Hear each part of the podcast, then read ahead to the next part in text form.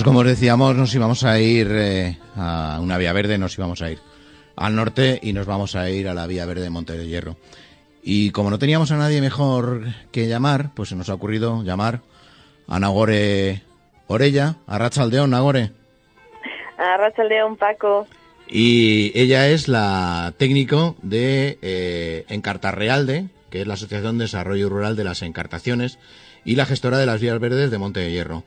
Lo primero, Nagorre, eh, ¿qué tal se vive por allí, por Euskadi, en una, en una comunidad tan maravillosa como es la zona de las Encartaciones? ¿Y cuál es el territorio que alberga esta, esta vía verde? Que ahora iremos desgranando, cuáles son sus activos y cuál es todo ese patrimonio que nos ofrece. Bueno, pues la verdad es que de momento no nos podemos quejar, estando en la situación en la que nos encontramos y que es cierto que, parece que vamos viendo un poquito ¿no? la luz al final del túnel y la verdad, bueno, pues que estamos eh, en una comarca que es muy tranquila, es eh, bastante rural y entonces, eh, bueno, digamos que el COVID, pues como, como en todas partes, ¿no? Nos ha afectado, pero sí que se vive o esos confinamientos que hemos tenido, pues han vivido de una forma mm, completamente distinta. Y sí, efectivamente, la Vía Verde Montes de Hierro está ubicada en eh, la comarca de las Encartaciones y también lo que conocemos con, eh, como zona minera. Podríamos decir que está ahí entre dos em, comarcas dentro del territorio histórico de Vizcaya y alberga pues eh, seis municipios, porque estamos hablando de una vía verde que tiene 42 kilómetros y medio, que empieza el su kilómetro cero lo tenemos en el municipio de Archentales y atraviesa Archentales, Sopuerta Galdames, Musquis, Abanto Ciérvena y el municipio de Ciérvena. Y empezamos en el interior y llegamos hasta la costa y si recorremos esos 42 kilómetros y medio pues llegamos incluso al mar. O sea que tenemos un poquito de todo en esta vía verde Burdin-Mendi, que es así es como, como la llamamos, la denominamos aquí. Además, una vía verde que tiene todos los elementos que todos aquellos apasionados de las vías verdes buscan. Eh, túneles, eh, naturaleza.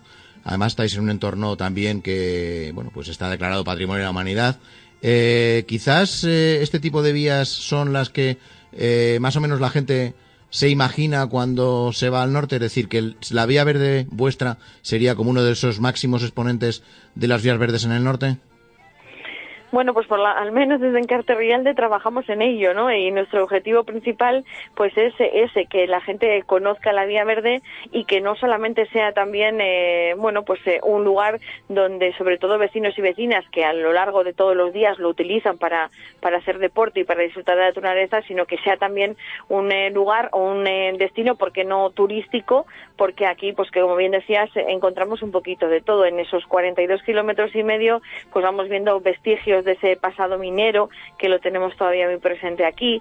Tenemos muy cerquita pues eh, lugares como la Torre Loizaga, por ejemplo, en Galdames, donde tenemos la colección de Rolls Royce más importante de, de toda Europa. Tenemos la Ferrería del Pobal, donde podemos eh, ver efectivamente la importancia del, del hierro, ¿no? Eh, siglos atrás. tenemos el Museo de la Minería del País Vasco. Entonces es un lugar donde podemos aprovechar para, para practicar deporte, para fomentar sobre todo ese uso saludable de, este entorno y, también para disfrutar del, patrimonio y todos esos referentes que tenemos, bueno, aparte de, que también tenemos eh, pues gastronomía alrededor, yo creo que es como algo muy completo, ¿no? Y como decía antes también, pasamos de, la montaña al mar, así que yo creo que es un plan perfecto para, para toda la familia, diría yo. En ese tránsito de la montaña al mar, o depende de aquellas piernas un poco más fuertes de, del mar hacia la montaña, también has hecho referencia a ese patrimonio minero, ese antiguo patrimonio minero, que siempre, pues, eh, cuando hay una vía verde que está relacionada con el mundo de la minería, genera un montón de edificios y un montón de patrimonio industrial que en muchas ocasiones eh, se puede recuperar y poner en valor y que incluso forman parte del activo de la propia mina, ¿no? Además que, bueno, pues quizás son los representativos del espíritu de la mina. ¿Habéis conseguido vosotros en este caso que se respire ese espíritu minero a través de la recuperación de parte de estos edificios? Pues en ello estamos, sí, pero por ejemplo a lo largo de, este trayecto, que es el antiguo trazado del ferrocarril minero, pues encontramos, eh, por decirte un ejemplo, la antigua estación de ferrocarril de La Ceña en el municipio de Galdames, que se conserva, vemos incluso hasta, hasta cómo era la taquilla antiguamente y bueno, pues ahí hemos aprovechado este, este edificio para poner un punto de información de lo que es la Vía Verde que abrimos en temporada de verano para quien quiera pueda pasarse por allí y, bueno, pues eh, le podemos informar de, de todo esto que te estoy contando ahora mismo, Paco. Y luego también tenemos, pues, eh, otro ejemplo, por ejemplo, en el municipio de Sopuerta, tenemos eh, un antiguo cargadero de, mineral que también lo tenemos en, en Musquis y muy cerquita, casi a pie de Vía Verde, tenemos unos hornos de calcinación, unos hornos que, bueno, que en estos momentos, pues la verdad que, estamos eh, aunando esfuerzos eh, para intentar que se recuperen y que se pongan en valor. Es algo como bastante icónico en este municipio, en la comarca, esos hornos de calcinación y, bueno, pues estamos intentando con diferentes proyectos que, se puedan recuperar, rehabilitar y que finalmente se conserven, ¿no? Que al final es de lo que se trata, que podamos pasear por la vía verde y podamos eh, seguir viendo ese pasado minero, ¿no? Sin olvidarnos de, de dónde venimos, claro. Además, ese, ese gran eh, activo patrimonial en torno a lo que era ese, esa riqueza industrial, eh, también para aquellos que hagan la ruta en familia es un aliciente más, ¿no? Porque en muchas ocasiones las rutas eh, se utilizan casi de carácter deportivo y la gente va como muy deprisa por ellas para tratando de hacer un gran tiempo. Pero en este caso la recomendación es que nos paremos en todas estas instalaciones y si vamos con niños que también disfruten de ello, ¿no? ¿Es, eh, ¿es vuestra vía uno de esos recursos interesantes también para hacer con niños? Pues sí, yo creo que sí, porque lo bueno que tiene también la vía es que no necesariamente tenemos que hacer esos 42 kilómetros. En todos los municipios tenemos diferentes accesos. Eh, la verdad es que lo tenemos también muy bien para poder aparcar, dejar el coche, si venimos igual con bicicletas y demás. Y bueno, pues eh, que queremos eh, ir con niños y hacer únicamente 5 o 6 kilómetros, pues tenemos esa opción. Entonces, la posibilidad de ir cogiendo la vía donde mejor nos convenga, pues eso yo creo que hace que sea un aliciente más, sobre todo para la gente que va con niños. Es cierto, como decía antes también, que hay mucha gente que lo utiliza simplemente para hacer deporte, ¿no? Y va con su bicicleta o, corriendo eh, todos los días, pero bueno, eso es, otro tipo de público, digamos, ¿no? Pero sí que es verdad que para las familias el, poder acceder y poder eh, casi casi hacer ese recorrido a la carta, ¿no? Pues es una posibilidad muy buena para, para poder disfrutar con los más pequeños. También hay una parte muy importante y es que mucha gente que va a conocer las vías verdes de diferentes eh, demarcaciones territoriales, pues también quiere conocer un poco más de la idiosincrasia del lugar que las alberga, ¿no?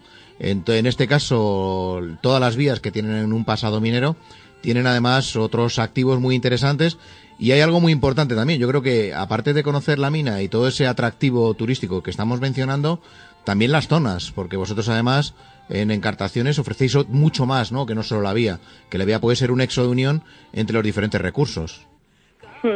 Sí, porque, eh, bueno, además todos estos eh, municipios, como te comentaba antes, eh, tienen varios museos alrededor que podemos aprovechar, tenemos una muy buena gastronomía y tenemos cerca pues municipios como por ejemplo el Valle de Carranza, que lo tenemos en pleno corazón de las encartaciones, donde tenemos la cueva de Pozalagua, que es una cueva también a nivel europeo muy importante. Entonces, mm, yo creo que lo mejor es ir poco a poco planificando, ¿no?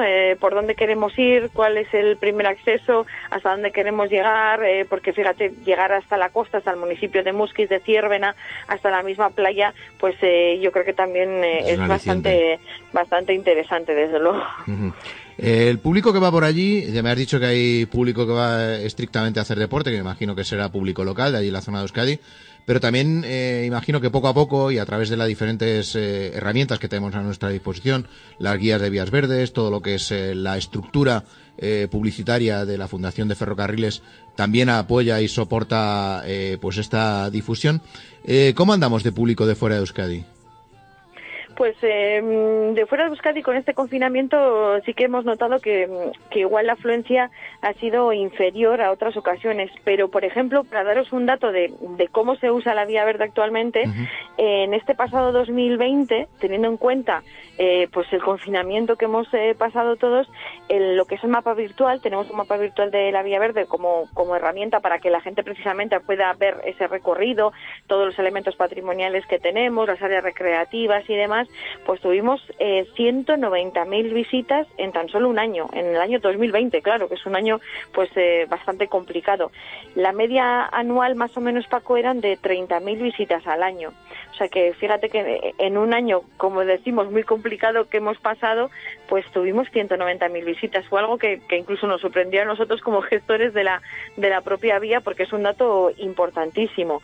Y, por ejemplo, en, en, Semana Santa, esta misma Semana Santa, en tan solo los cinco días festivos que tenemos aquí en, en Euskadi, pues hemos tenido más de 13.000 pases significa que puede que, hayan vuelto, que no hayan vuelto, es más difícil de contabilizar, pero claro, en cinco días son datos muy importantes. Mm, lo que sí sabemos es que la vía se, se utiliza muchísimo y sí que es verdad que no solamente para la gente de los municipios cercanos que acuden a hacer deporte, sino que cada vez hay más personas que, que se acercan a ella, sobre todo en esta época en la que, bueno, tiramos más eso, ¿no? De, de planes más saludables, al aire libre, porque parece que, que nos protege un poquito más, ¿no? De, del COVID-19 y que estamos un poco más, más, más tranquilos. Entonces, sí que está siendo un recurso que se está utilizando muchísimo. Ahora, por ejemplo, estamos desde finales de 2020 en un proyecto que se llama Smart Videa, hacia un territorio inteligente, y es una forma de, bueno, pues de intentar ser capaces de conocer precisamente esos datos de los usuarios, hacer un análisis, el comportamiento, qué municipios utilizan más, qué tipo de personas se acercan más a la vía,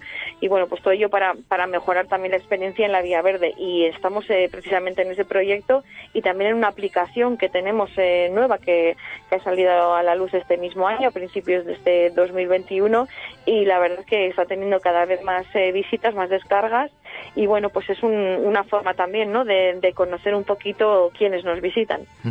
Hay una parte que también eh, quizás debemos aprovechar, ¿no? que es esta tendencia de conocer este gran patrimonio de interior que tenemos y que poco a poco nos ha ido ayudando una circunstancia adversa, pero que se puede convertir en, positiva. Eh, si tuviéramos que planificar una ruta eh, haciendo uso de esas herramientas que tú dices, de ese mapa interactivo y de los recursos que tuviéramos allí, eh, en bicicleta, por ejemplo, ¿cuál sería el tiempo idóneo para hacer la ruta? ¿Uno, dos días, tres días? ¿Para cuánto nos da? Pues la verdad que en bicicleta, si eres eh, bastante experto y tienes bastante experiencia, hay gente que lo hace incluso en, un día, en los 42 kilómetros y medio, porque claro, hay que tener en cuenta que al ser vía verde y un trazado de ferrocarril minero, pues apenas tenemos eh, cuestas, entonces es bastante llano. Es también otro atractivo para quienes se acercan sobre todo con, con familias. Y sí que es verdad que, bueno, que entramos, pues hombre, yo creo que tres días o así sí necesitaríamos para hacerla, pero en bicicleta sí que es verdad que hay mucha gente que, que lo hace nada en un día. Pero si queremos visitar los museos y todo lo que estás describiendo, tendremos que parar un poco, ¿no? O sea que lo suyo sería que por lo menos en un par de jornadas, esos dividido en dos jornadas de veintitantos más el tiempo que le echemos a visitar los recursos cercanos, ¿nos daría tiempo a hacernos una idea y a reconocer y a conocer las encartaciones? Yo creo que lo ideal serían tres días, para que nos dé tiempo a, pasear por la vía, pero también, como dices, a ver esos eh, museos y a sentarnos también en una buena mesa y poder degustar un, rico menú con la gastronomía que tenemos por aquí.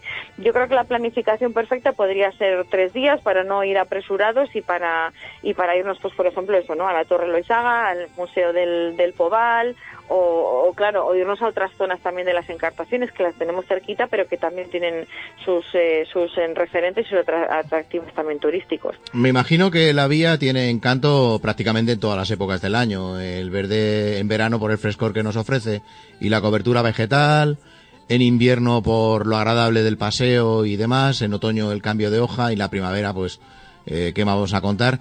Pero si Nagore tuviera que escoger una época para ir a ver la Vía Verde, ¿cuál escogería? Pues yo igual me he decantado por el otoño, fíjate. En verano sí que es cierto que, que la sombra que encontramos en, en la vía verde, bueno, pues es, nos encanta sobre todo por eso, ¿no? Que tenemos temperaturas más elevadas y allí precisamente encontramos muchas eh, zonas sombrías. Pero mm, a mí el otoño me gusta mucho y yo creo que septiembre, octubre son buenos meses para, para poder visitar la vía verde. ¿Y cómo tenemos que planificar la ruta? Es decir, ¿A dónde tenemos que dirigirnos para saber exactamente qué es lo que tenemos que hacer antes de ir? Pues mira, yo creo que lo mejor, ahora que hemos estrenado la aplicación, es descargarnos la app, que es eh, Vía Verde Burdinmendi, así es como se llama, y ahí encontramos absolutamente todo, o sea, eh, lo que es el recorrido, dónde nos podemos eh, eh, parar, qué es lo que podemos ver, dónde podemos comer, las áreas recreativas, si queremos hacer un plan de picnic y, comer a pie de Vía Verde, qué es lo que podemos visitar. Yo creo que hoy en día ahora mismo es la, es la mejor opción, Paco, o sea, descargarnos la, la aplicación Vía Verde Burdinmendi y bueno, a partir de ahí planificar toda la visita como nos venga mejor. Pues Nagore Orella, es que ricasco, eta ondo pasa. Muchísimas gracias por estar aquí con nosotros. Erdín, Paco, pues como siempre, muchísimas gracias por, por habernos dado la oportunidad de, de, dar a conocer esta Vía Verde Montes de Hierro. Gracias. Mila Esker, chao.